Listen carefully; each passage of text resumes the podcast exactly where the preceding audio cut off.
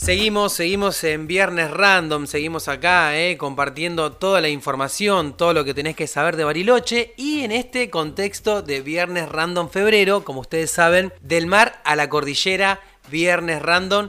Y bueno, vamos a hablar eh, ya lo dijimos, lo habíamos dicho también cuando estábamos en Bariloche, el último programa de enero, que íbamos a retomar las conversaciones con Matías de Otto, nuestro meteorólogo amigo, eh, para charlar un poco de cómo iba a estar el clima de la costa y bueno, y Bariloche también, por supuesto. Lo tenemos acá en línea. Hola Matías, ¿cómo estás? Qué gustazo volver a hablar con vos. ¿Cómo andás, Germán? Cambiaste de lugar, pero seguimos en sintonía. Qué grande la costa. Muy bien, acá bien. Acá en Buenos Aires, eh, poquito de calor, pero zafable, zafable. Bueno, Matías, antes de, meternos ahí, introducirnos al, al, tema que bueno que habíamos un poco preparado, ¿no? Charlado en la semana, bueno, de qué podemos charlar, qué podemos convidar también ahí el tema climatológico, algunas cosas que suceden, ¿no? No hablar de cómo está el clima, sino meternos en un tema específico. Te quiero preguntar, eh, bueno, estuviste ahí chusmeando, ¿cómo va a estar Bariloche en estos días? ¿Cuáles son los augurios eh, climatológicos que hay para, para la ciudad?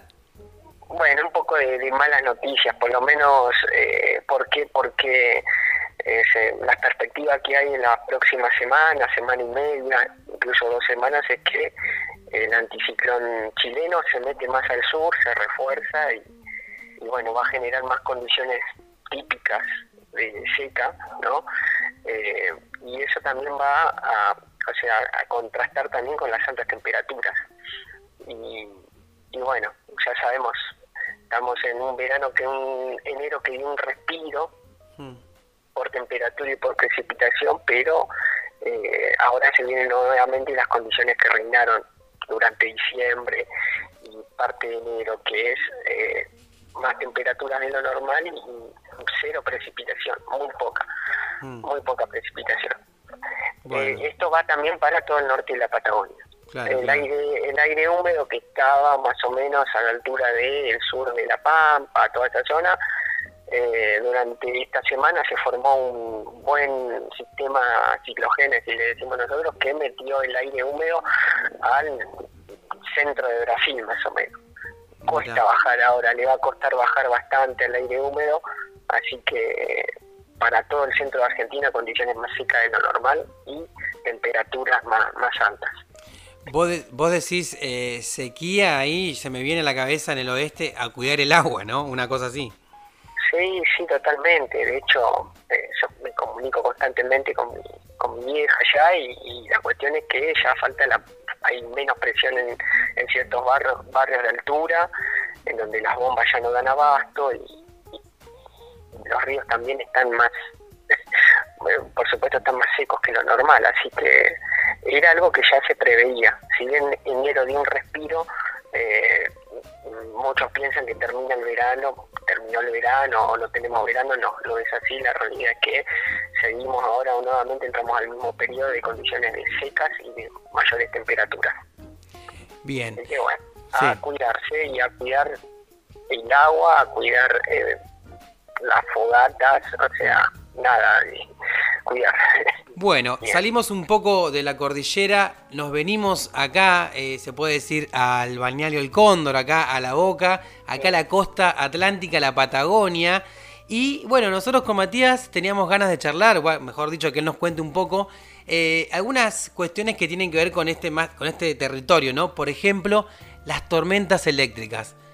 ¿Por qué, Matías, eh, eh, las tormentas eléctricas están acá y no están eh, tanto o casi no están en la cordillera? ¿Cuál es el factor de por qué se forma una tormenta eléctrica? Bien, excelente pregunta. Antes te quiero dar tirar un dato de color, que Argentina tiene dos grandes estuarios. ¿no? En la zona estuarina es aquella zona donde el río, un río de agua dulce, desemboca en el mar. El primero y principal es el Río de la Plata, es un gran estuario, y el segundo principal es el Río Negro, mm.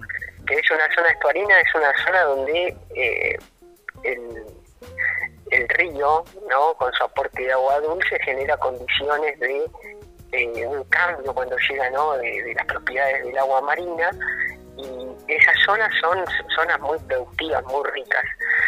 Eh, y otro dato de color es que el Río Negro justamente divide dos zonas muy particulares, que una es el Golfo de San Matías, que está al suroeste, que es la zona con aguas más cálidas de la plataforma argentina eh, durante el verano, o sea, las aguas más cálidas no están sobre em, lo que es el norte de Buenos Aires, esa zona, sino que están en el Golfo por alguna circulación que tiene que ser cerrada que permite que el agua se caliente, y el Rincón, una zona muy productiva, muy pesquera, eh, el principal recurso en esa zona es la anchoveta, que se alimentan los lobos, la anchoveta es la famosa anchoita, mm. eh, en Argentina, eh, y más que nada la, pesquería artesanal, eh, pesca la, ancho, la anchoita, la, ancho, como le llamamos nosotros, la sardina, por ejemplo, pero en mm. realidad cuando dicen sardina argentina es la anchoeta, que es un, eh, un pescadito chiquitito marino que se alimenta de soba en, al norte del Río Negro. Así que es una zona muy estudiada por los oceanógrafos, mi principal materia de estudio, ¿no? Ahora, volviendo al tema, es un gatito de color. Espectacular, me encantó. sí, volviendo al tema, eh, por eso la lobería, que hay mucha, muchas aves, mucha, eh, mucha, muchos mamíferos, porque bueno, es una zona muy productiva. Volviendo al tema de, las tormentas, dos cosas, vamos a esto de, de, como desglosarlo en dos partes. Una es la parte argentina, por qué las tormentas se forman con más frecuencia hacia el este que si en el sector de cordillera, ¿no? Y bueno, eso tiene que ver con una cuestión de cómo el aire, el aire, imagínense el mapa de Argentina, ¿no?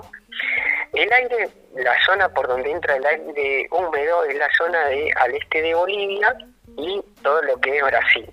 Por ahí es como una lengua de aire húmedo que empieza a ingresar, ¿no? ¿Qué pasa? A medida que va ingresando para el sur, ¿no? Es más difícil, primero es imposible, muy difícil que cruce la cordillera de los Andes. Es muy difícil. Por eso mm. Chile es muy raro tener incluso tormentas en Chile, el otro lado de la cordillera. Pero bueno, seguimos en el recorrido, la masa de aire húmedo va bajando y ¿qué pasa? Llega en un momento donde los vientos del Pacífico son tan fuertes que es muy difícil ingresar hacia el sur de más del, del lado de la cordillera. Entonces como que la lengua de aire húmedo se empieza a desplazar, el viento de los que la corre hacia el océano Atlántico y es por eso que hacia el océano Atlántico esa humedad genera después tormentas.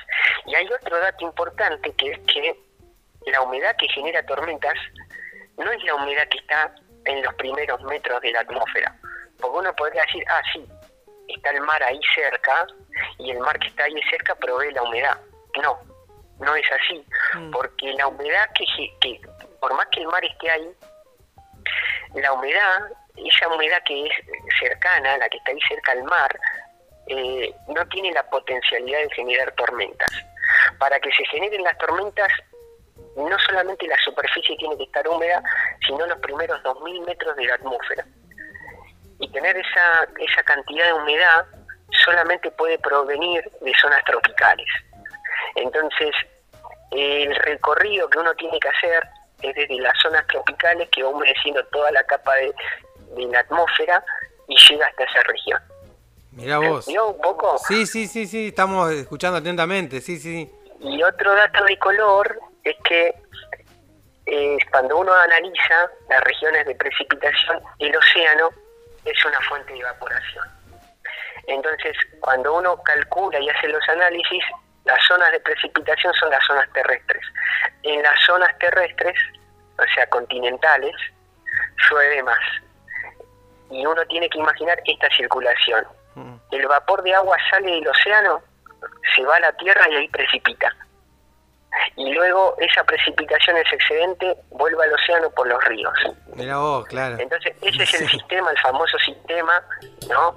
Que, bueno, localmente puede variar, pero el océano es un neto generador de vapor de agua. Mm. Y el precipitador es la tierra, el continente. Y eso tiene que ver por cómo se calienta el continente a diferencia del océano. Interesantísimo, ¿eh? Lo que estamos charlando acá con Matías de Otto, nuestro meteorólogo amigo, acá en Viernes Random. Vos sabés que me había quedado pensando, Mati, cuando charlabas también, ¿no? Bueno, acá de, estar en el Cóndor, de, recorrer el Cóndor, uno en esta zona, recorrer también la zona del Golfo San Matías, de las grutas, ¿no? mejor conocido. Y me, me acordaba de que yo más de chico siempre decía, ¿por qué es tan diferente el mar del Cóndor al mar de las grutas? ¿Hay alguna respuesta a eso, Matías? Claro que hay una respuesta, por supuesto. Eh, al menos hay ciertas cosas que se pueden responder. La zona de todo lo que es desde el balneario del Cóndor, más o menos para el sur, es una zona que es, la zona, una zona de golfo, que es el Golfo San Matías. y ¿Por qué se calienta tanto el Golfo San Matías a diferencia de otros lugares? Porque eh, el agua, a medida que se va calentando en verano, eh, es muy difícil que sea reemplazada por agua del mar exterior. El Golfo es como que tiene alguna, imagínate, eh, imagínense ahora una especie de, de, de, pozo de agua en, lo, en donde está separado por una especie como de compuerta con el mar exterior que es más frío, que lo mm. podrían... El Golfo tiene eso, como la parte, la entrada al Golfo es más, tiene menor profundidad que el interior del Golfo y eso hace que el agua se caliente y no sea mezclada, no venga agua de, una plataforma que mm. y la mezcle. Y no solamente eso, sino que a medida que se calienta también se evapora y es agua más salada, más salina. Entonces, en esa región el agua adquiere mayor temperatura. Por eso, más que nada en las grutas o en el puerto de San Antonio Este, eh, se nota la temperatura en el agua. Hmm. Esto uno podría decir, ¿cómo puede ser acá el agua esté más caliente que en Mar del Plata? Hmm. Es como un charco, el Golfo San Matías y la mayoría, hay muchos golfos en la Patagonia, son como un charco, entonces se calientan más al, venir el verano. Claro. Extiendo también, eh, digamos, eh, la propuesta de charlar con esto me quedé pensando esto, ¿no? Justo acá en, el Cóndor está la desembocadura del Río Negro, es un poco más eh, río revuelto, ¿no? Como se dice. La zona del Golfo San Matías de las Grutas es como un charco, eh, citando a Matías de Otto. Y la, y la parte más para abajo, la parte más para Puerto Madryn, también es diferente el mar ahí. Claro, exactamente, es mucho más frío en Puerto Madryn, hmm. eh, porque es, justamente es más abierto. Pero bueno, también hay otra cosa en la Patagonia que se nota más, que es las mareas. Las mareas son muy importantes. ¿Y, qué pasa? En lo que es de Puerto Madryn, por ejemplo, eh, la marea, la circulación que hace la marea genera una corriente norte y sur. Entonces, al ser una zona más abierta que la del Golfo San Matías, eh, la marea puede mezclar aguas más profundas, pero que son más frescas en Puerto Madryn. En cambio, en el Golfo, al ser cerrado, el agua es la misma que está mezclando la marea. Entonces, eh, eh, eh, está mezclando algo que ya es relativamente más cálido que lo que lo rodea. Mm. Y sí, más, y más es interesante esto que las mareas en la Patagonia, más al sur, son más, tienen más altura. Por ejemplo, en Santa Cruz, las mareas tiene una, amplitud, un rango intermareal, se le llama así, de 12 metros, 12, 13 metros. Es un edificio de cuatro pisos que sube el mar y baja el mar. Entonces, imagínate cómo eso también hace que los pesqueros, por ejemplo, las pesquerías artesanales, cómo hacen que tengan que depender de la maría como para salir a pescar. Todos esos son ingredientes que hacen a la temperatura. Por eso lo mencioné, la marea, eh, al mezclar el agua, la marea uno lo ve como una amplitud eh, que, sube cada seis horas, baja, entonces es un ciclo, se nota mucho, también en donde estás, en la lobería, eso hace que eh, se mezcle la temperatura. Se mezcle, pero bueno, al ser el Golfo San Matías un lugar más cerrado, se mezcla menos, entonces también adquiere más temperatura. Matías de Otto, nuestro meteorólogo amigo, muchas gracias eh, por estos minutos siempre eh, para charlar, cosas súper interesantes, pero viste que a veces cuesta como desmenuzar, ¿no? De alguna manera. Escúchame, te llamo dentro de dos semanas y seguimos charlando estos temas. Dale, dale. Dale, un abrazo. Abrazo, Germán.